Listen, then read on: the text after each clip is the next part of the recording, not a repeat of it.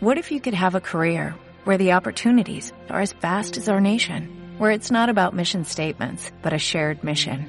At U.S. Customs and Border Protection, we go beyond to protect more than borders, from ship to shore, air to ground, cities to local communities. CBP agents and officers are keeping people safe. Join U.S. Customs and Border Protection and go beyond for something far greater than yourself. Learn more at cbp.gov/careers. where the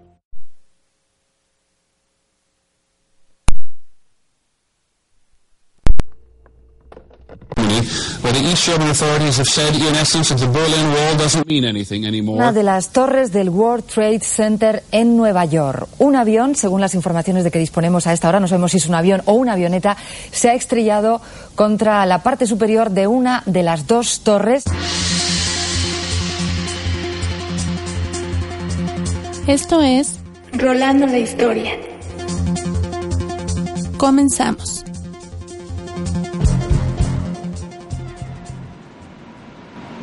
Hola a todos los que nos escuchan a través de Circulador Radio. Esto es Rolando la Historia y nuestro tema de hoy es sobre el transporte principal de la Ciudad de México. Eh, estaremos hablando sobre, sobre este tema durante este viernes a las 7 de la noche en punto y pues dejemos que Café Tacuba nos cuente de qué se trata este tema. Escuchen la rola de El Metro a través de Circo Volador Radio en Rolando la Historia.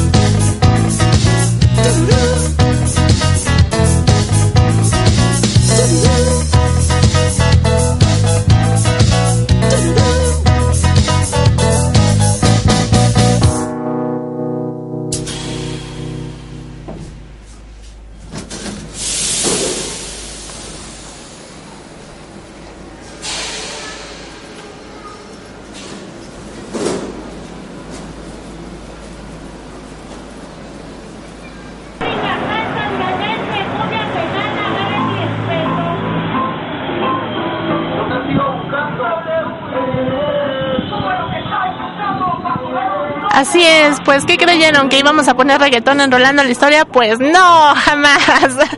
Pero es algo que logran escuchar en, en, en el metro, es decir, que, que, nadie se salva del reggaetón en estos días, hasta en el metro lo topamos, ¿no? Entonces, con esto iniciamos enrolando la historia. Ya lo dijo Café Tacuba, chicles, navajas, apretones, de todo, de todo hay en el metro, de todo se puede ver personajes em, caricaturescos eh, de la cultura regional mexicana y de otros países también. Pues eso es lo que vamos a hablar el día de hoy de Enrolando la Historia a través de Circulador Radio. Yo soy Lilith Montero y me acompaña en cabina en el control musical este Ariel. Entonces, eh, pues le estaremos poniendo música que tiene que ver con el tema de hoy, que es la historia del metro de la Ciudad de México. Y bueno, pues el nombre del metro es usado en Francia, países anglosajones y hasta en Rusia. Su color es naranja por haber sido el color oficial de la Ciudad de México en sus inicios de servicio. Hace ratito Ariel me preguntaba, bueno, pues eh, ¿qué año es eh, la canción de Café Tacuba? Poco ya existía el metro en 1994. Él era un pequeñuelo. Todos éramos bebés y creo que creo que no ha cambiado la situación desde esa época hasta ahorita. Se puede escuchar lo mismo, exactamente las mismas cantaletas de los vendedores, los, las mismas amenazas para que les demos un varito, ¿no? Entonces nada ha cambiado, nada ha cambiado a pesar pues de que se hacen algunos esfuerzos, quema de bocinas han habido para, para pues erradicar a los bocineros que nos que nos complacen con todas las canciones reggaetoneras y de cumbiescas que, que pueden. Bueno, pero pues ellos siguen, ellos siguen ahí, detrás de la chuleta, ¿no? bueno, este metro transporta millones de personas por la necesidad de trasladarse de un punto a otro pero también lo usan personas que pues eh, pues como les comentaba pues tenían tienen que ganarse también la vida no la ciudad está trazada por un monstruo de transporte como es el sistema metro. El día de hoy eh, estaremos hablando de todo de todo lo relacionado al metro algunos temas curiosidades etcétera. Y bueno pues hoy en día es difícil imaginarse la Ciudad de México sin el sistema de transporte el metro. Todo empezó en 1950. En ese entonces la Ciudad de México tenía apenas 4 millones de habitantes. Entonces, pues ¿qué había en, el Distrito Federal como transporte en lugar del metro? Tranvías es la respuesta. Pero como el número de personas crecía rápidamente, y no solamente porque por los habitantes, eh, pues digámoslo así, ni nativos de la Ciudad de México, sino pues como saben todos los el centro industrial está aquí concentrado en el Distrito Federal en ese entonces llamado así y pues había no había de otra más que dejar los estados para venirse a vivir aquí. Bueno, pues recordemos que la Ciudad de México fue construida sobre los edificios de Tenochtitlan y no es de extrañarnos que se encontraran bastantes vestigios de esta cultura con tanta excavación. Por ejemplo, cuando se estaba excavando para hacer la estación Pino Suárez, eh, recuerden es de la línea azul y rosa, que de hecho pues mm, creo que la mayoría de nosotros se sabe más las líneas del metro por color que por número. Bueno, pues cuando estaban haciendo la, excavación de Pino Suárez, se descubrió el templo dedicado al dios del viento Ecatl. Pero bueno, esto, esto lo tendremos un poquito más detallado. Regresando de estas, de estas buenas rolas, la primera que vamos a escuchar es sobre el... No, no es directamente sobre el metro, pero sí menciona como algo de, de un tren, ¿no? Entonces, vamos a escuchar a los Stone Temple Pilots, a ver qué nos tienen, con Interstate Love, a través de Circo Volado Radio.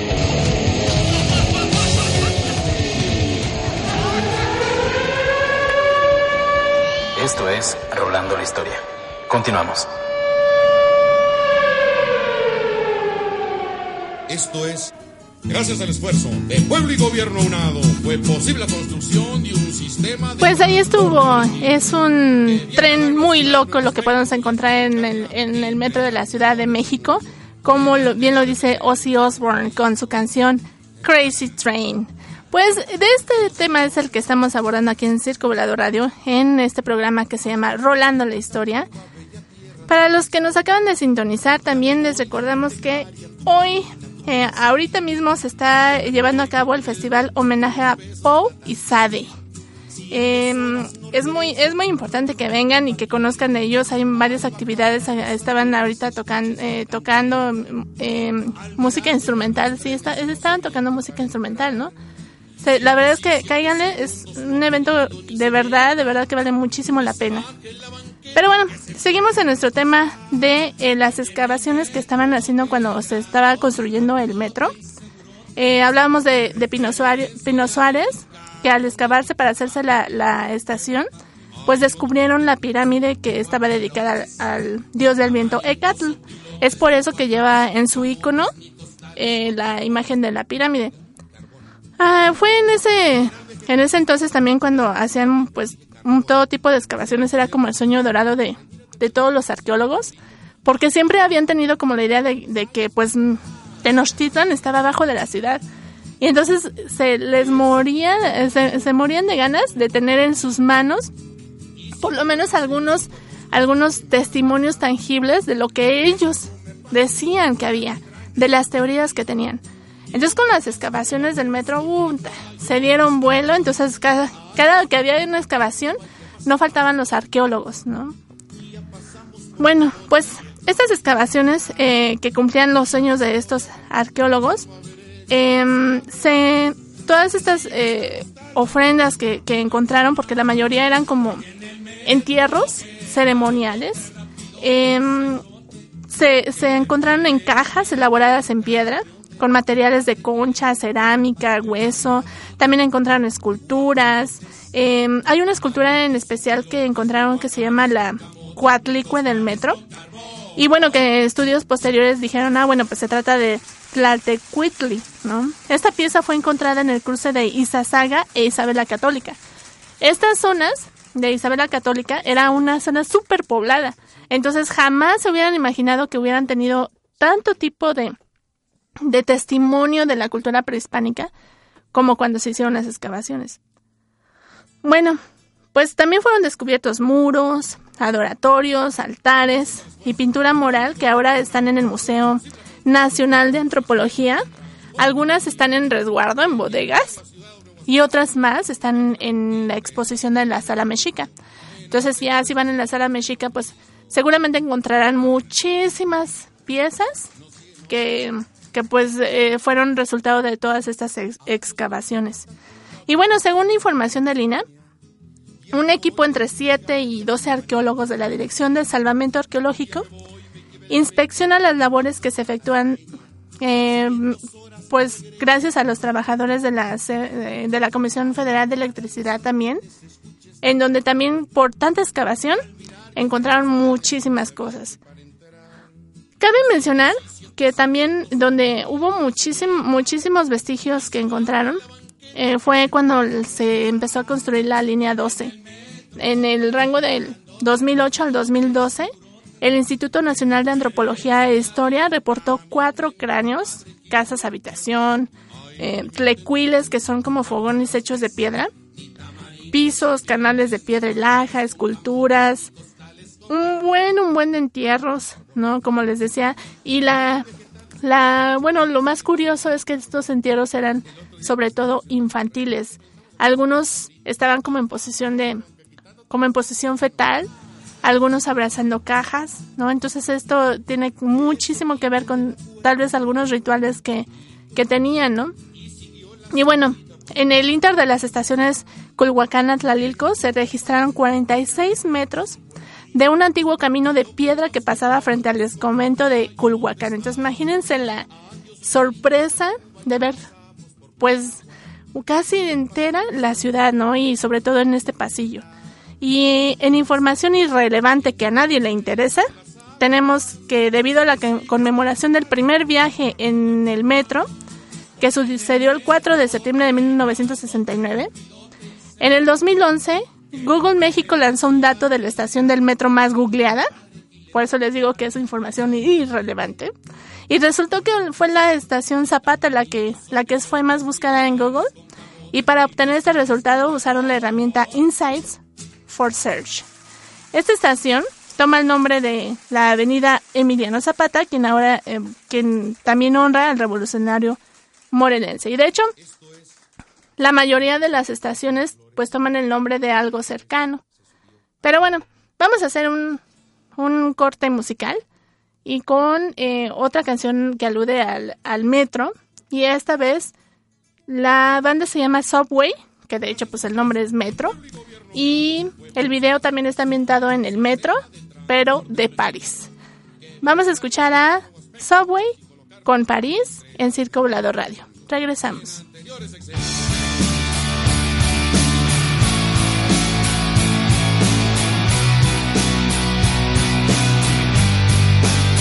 Rolando la historia.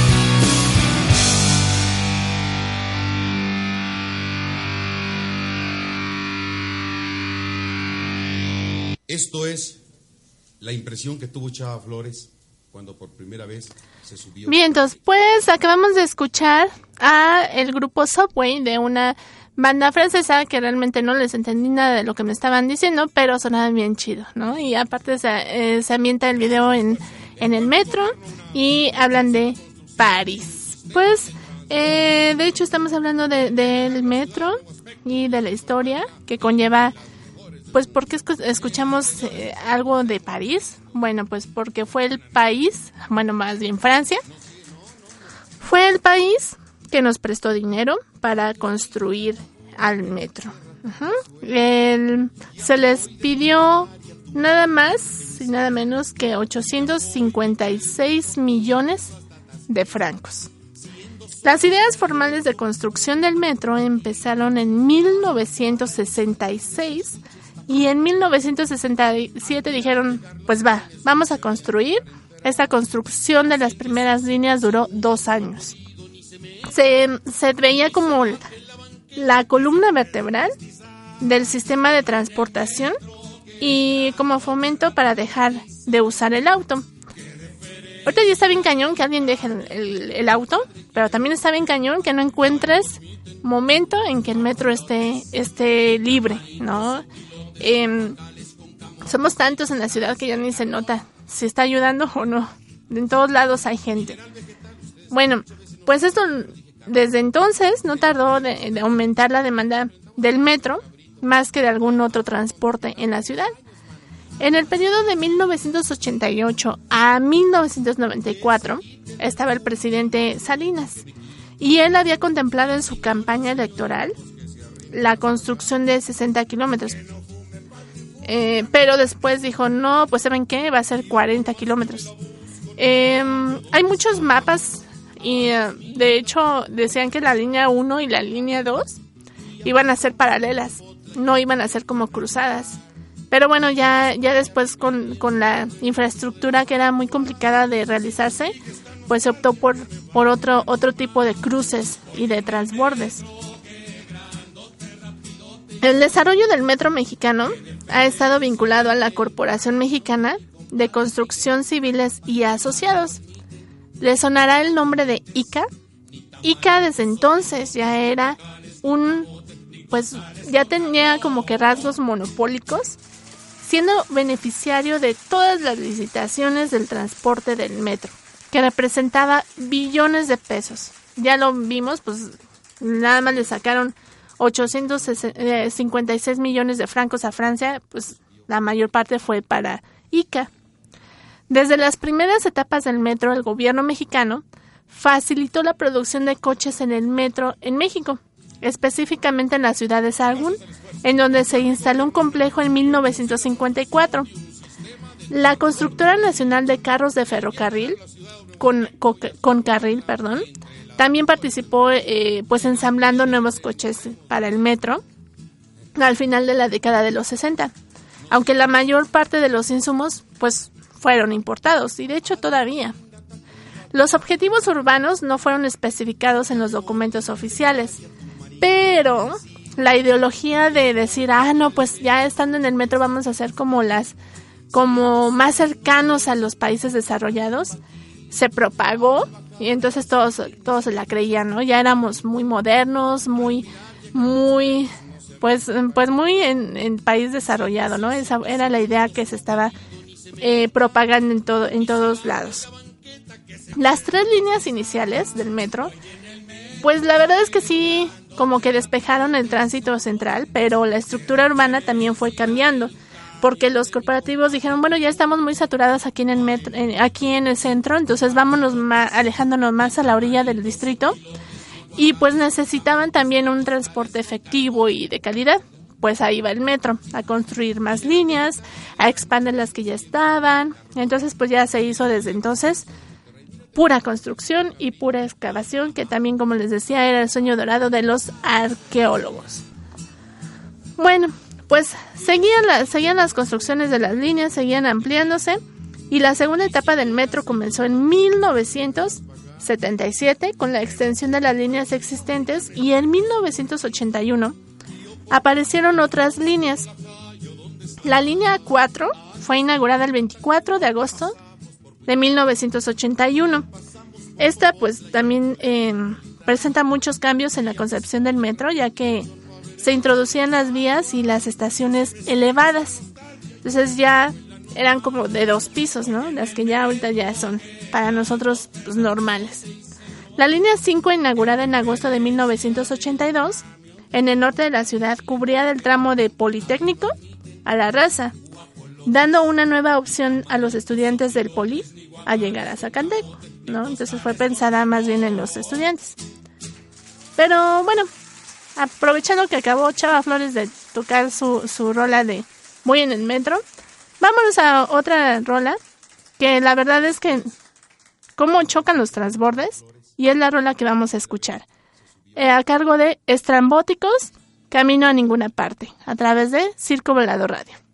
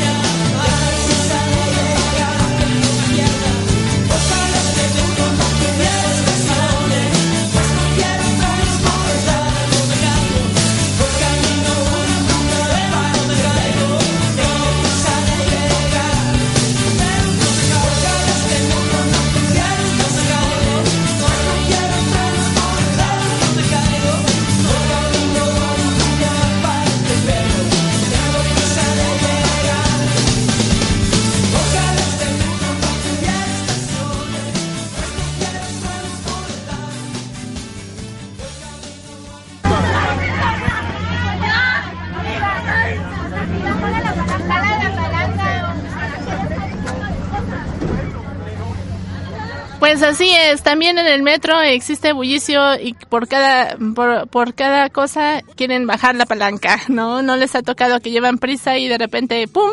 ¿Qué pasó? Pues bajaron la palanca y ¿qué pasó? Pues se cayó alguien, se rasguñó, se están peleando, ¿no? Tanto, tanto circo en el metro que hay. Pero bueno, el, la década de los 90 el metro era el transporte más importante de la Ciudad de México y del área metropolitana. Por eso se construye la línea A, que va de Pantitlán a La Paz, y de ahí le siguió la 8, y en el 2000 la línea B. Bueno, pues también en el metro eh, ya vimos que se transporta a millones de personas por la necesidad de trasladarse de un punto a otro, pero también lo usan las personas que no tienen otras intenciones más que pues de ver a quién molestar. Desde algunos, no todos, algunos indigentes que agreden a los pasajeros, algunos carteristas, eh, grupos que acosan a las personas. Y bueno, pues como dato, las unidades de policía cibernética del gobierno capitalino investigan a estos grupos de acosadores sexuales que usan sus celulares para fotografiar partes de mujeres, y no solo de mujeres, de hombres, de niños, que suben a las redes sociales. Estos seguimientos por la policía cibernética son gracias a las denuncias ciudadanas que refieren a personas que sacan fotos en los vagones, pasillos y escaleras del metro. Es decir, que denuncien. Denuncien si ven algo, no solamente a ustedes, eh, apoyémonos, no solamente a mujeres, sino pues también a los chavos que, que les andan sacando fotos y pues si ustedes lo detectan, pero con la seguridad de que están sacando fotos a desconocidos, pues denuncien, denuncien, acérquense al... Yo sé que a veces no hay jefe de estación, pero pues por lo menos al de los torniquetes, a la de las, de las taquillas, etcétera, para saber qué hacer, ¿no? Para saber qué, cómo actuar. Bueno, pues si bien el acoso no es solo para, hacia las mujeres, también debemos de reconocer que más de, 65% de las mujeres que usan el metro aseguran que en algún momento han sido víctimas de acoso sexual. Y yo estoy casi segura que si le preguntamos a las primeras tres mujeres saliendo de la cabina, ¿te han acosado en el metro? Estoy segurísima que van a decir que sí. Es muy rara la mujer, muy rara la mujer que no ha sufrido algún tipo de acoso en el metro. Y bueno, no, no solamente en el metro, sino en cualquier otro transporte, pero bueno. El día de hoy solamente estamos hablando del, del metro y bueno, la mayoría no denuncia por considerar que los protocolos son deficientes y algunas dicen que pues no tienen tiempo para, para denunciar. Hay alrededor de 300 denuncias al año por este tipo de acosos, es una mínima cantidad. Esto a pesar de que desde, desde el 2008 el Instituto Nacional de las Mujeres y Mujeres de la Ciudad de México implementó el programa Viajemos Seguras y que por eso se hizo la separación de sexos. No es por otra cosa, no es por por igualdad o como, hay, hay, muchos comentarios que pues que he visto que, que por qué se separan hombres a mujeres. La verdad es que el origen fue el acoso, no hay otra razón. Obviamente hay, a mí me ha tocado ver mm, mujeres que se ponen súper locas porque una persona de la tercera edad, hombre, se sube y lo quieren bajar a, fuerza, ¿no? Entonces no se vale, la verdad es que es para evitar el acoso y no por otra cosa, no por distinguir hombres de mujeres, ¿no? No lo lleven así.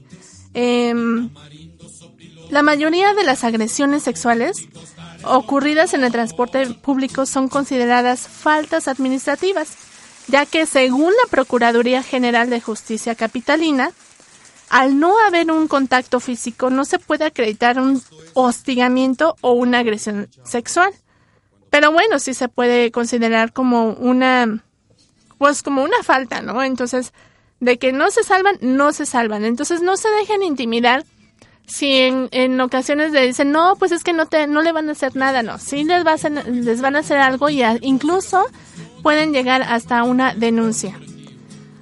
De acuerdo con el Instituto Nacional de Mujeres, y mujeres si se es víctima de violencia sexual en el transporte público cuando se reciben acciones como tocamientos, palabras obscenas, insinuaciones sobre la apariencia o el cuerpo, acosos, agresiones, intimidaciones o hasta amenazas con fines sexuales, exhibición de genitales, miradas lascivas, expresiones corporales o verbales ofensivas, persecución o que tomen fotos o video a, pues a tu cuerpo sin tu consentimiento. Todo, todo esto se ve en el metro. En casos así, pues se invita a activar la palanca, es por eso que iniciamos también esto de la palanca. Em, bueno, preferentemente sálganse, ¿no? Pero si no se puede, pues jalen la palanca. y em, ambas partes serán llevadas al módulo de, Viajemos Seguras. Se supone que en cada estación debe de haber uno, pero si no, los tienen que llevar al con el jefe de estación. No, eh, bueno, y, con esto eh, ustedes pueden sentirse seguras de que una abogada tiene que ser contactada. Estoy explicando el proceso porque muchas veces la desinformación lleva a la no denuncia, ¿no? Entonces no saben a qué se van a enfrentar y es posible que, que, las, que, que nos quieran engañar a todos, ¿no? Que, que digan, pues, ¿para qué un abogado? No, no, lo primero que se tiene que hacer es irse en las dos partes con el jefe de estación o algún módulo de viaje segura. Se, se pide la abogada de InMujeres y ella tiene que invitar a la denuncia. Entonces es, son tres pasos. Jefe de estación, abogada, denuncia. Punto. Eso es todo, todo lo que los policías tienen que acceder. Si ellos no lo saben, pues ustedes lo pueden decir. Eh, Teresa Ishaustegui Romero, directora general del Instituto de las Mujeres en la Ciudad de México, ella menciona que no puede ser que una mujer tenga que esperar tres horas y someterse a todo un rollo de este tipo por eventos que pudieran sancionarse más eficazmente, ¿no? Entonces, siéntanse seguras, seguros, viajen en metro, pero también cuidemos, cuidémonos unos del otro. Esto es Rolando la Historia. Y seguimos con la música. Vamos con un tema de System of a Down y el tema se llama Metro.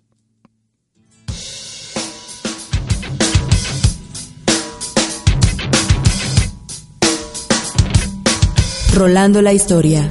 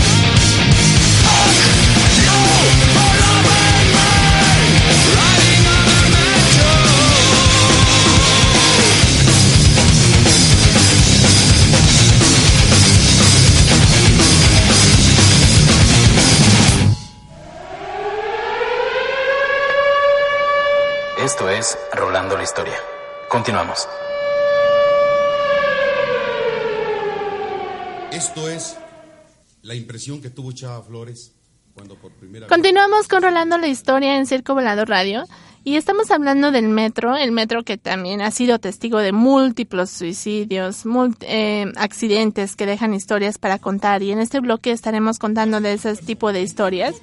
Esperemos que no se vaya la luz, por favor. y bueno, eh, todo este, eh, es- este mencionar de leyendas eh, es cuando las, las horas del metro están más calladas, más tranquilas, de menos afluencia. Se escuchan lamentos y sollozos. Hay quienes dicen que han visto otras cosas paranormales y algunos hasta los han re- registrado en videos. Habrá que verlos. Ah. Desde la niña eh, de la estación terminal aérea que no tiene pies, entonces se acerca y te dice, oye, me abrochas las agujetas y la gente se da cuenta que no tiene pies. O que de repente le dicen, oye, ¿quieres jugar conmigo? Y traen una muñeca y la avienta a las vías. Y resulta que es una cabeza humana en lugar de una muñeca, ¿no? O sea, hay historias muy, muy pesadas en el metro. Eh, desde eso hasta el, el caso muy sonado del empleado de mantenimiento de las vías, que murió arrollado por un convoy y se ha visto, ¿no? Las personas que hacen el mantenimiento a las vías lo han visto y le preguntan, pues, ¿tú qué haces aquí? dice, pues estoy haciendo mi trabajo y resulta que es el muerto, ¿no?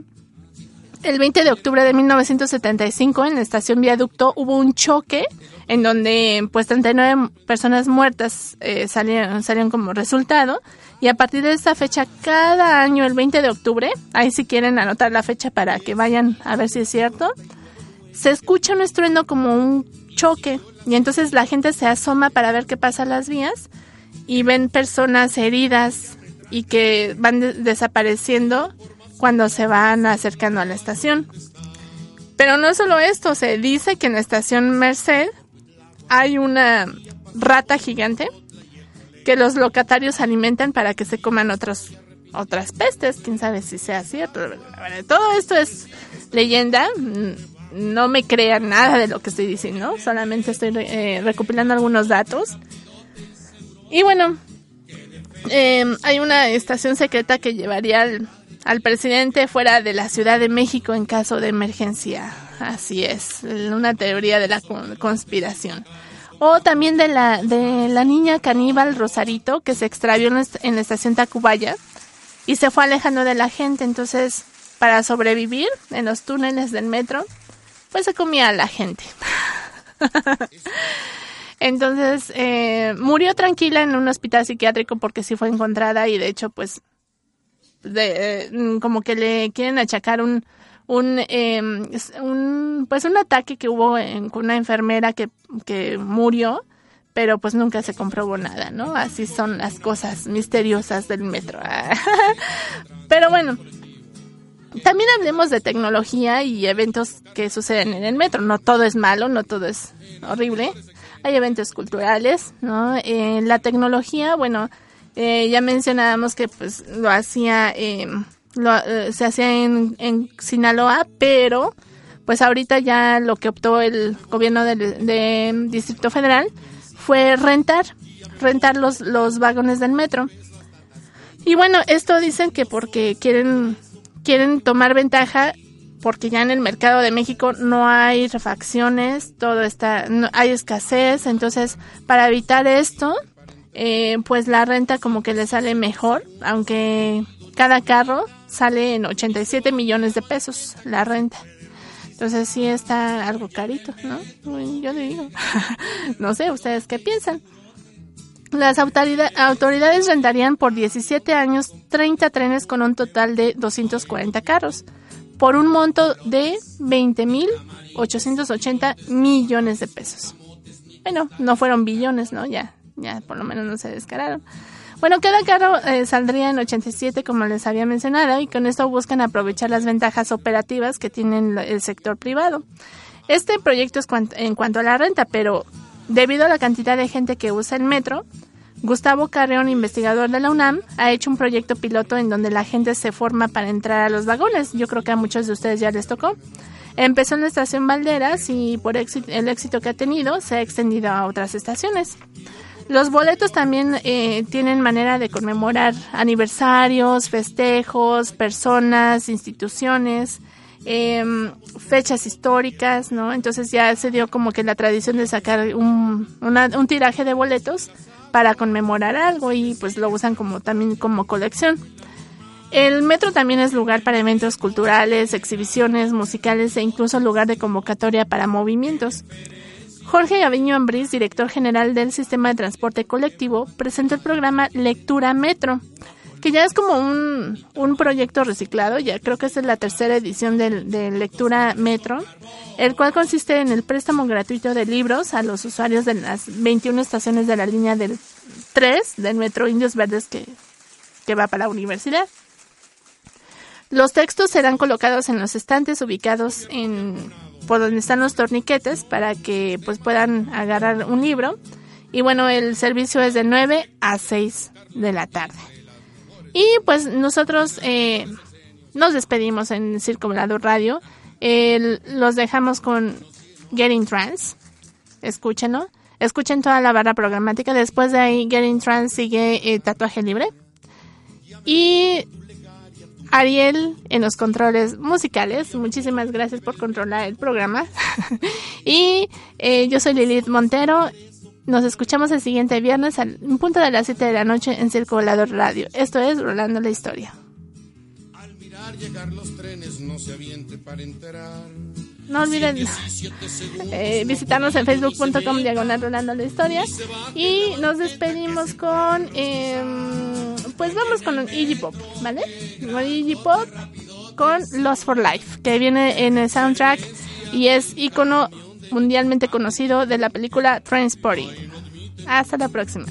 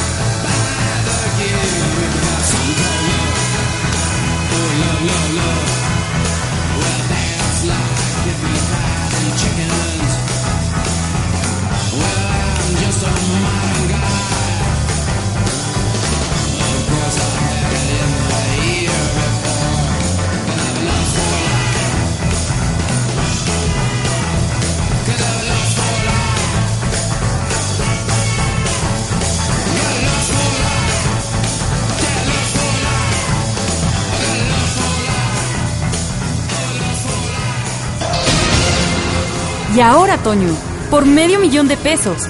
Morelos participó en la Constitución de 1800 A. 24, B. 54, C. 14. Ah, mm, ¿En 1954? Incorrecto. Era la de 1814, Toño. Ni modo, pero te llevas dos boletos para el restreno de Niñas Mal. Hasta la próxima. Rolando la historia. Por Circo Volador. Radio.